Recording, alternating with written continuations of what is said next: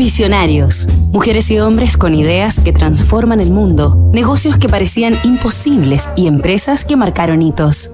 Todos los días vivimos nuestro sueño, que nuestros productos y nuestras marcas generen conexiones y experiencias memorables. Braulio Iriarte, el empresario modelo.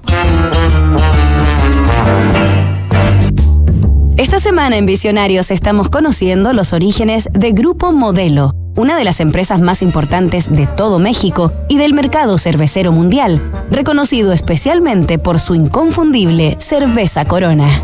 La historia de esta gran compañía se remonta muy lejos en el tiempo y el espacio, a 1860, en Navarra, España, con el nacimiento de quien varias décadas después, ya en el siglo XX, se convertiría en su fundador.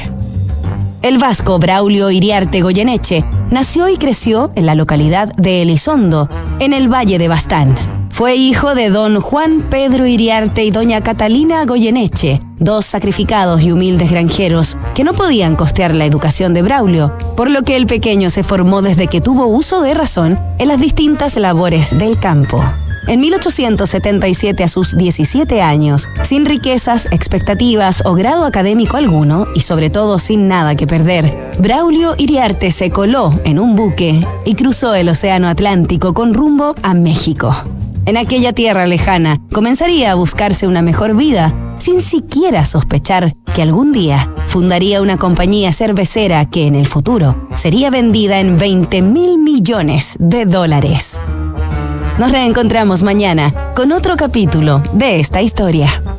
Disrupción tecnológica, cambio climático, modificaciones geopolíticas, crisis social, efectos de COVID-19. ¿Y qué pasa si miramos el contexto desde un nuevo ángulo? The New Equation es la nueva estrategia de PwC para resolver problemas complejos y transformar los negocios. En Wift, por un pago fijo mensual podrás moverte en auto con libertad sin cobros inesperados, pérdidas de tiempo y sin inmovilizar capital. Suscríbete en wift.cl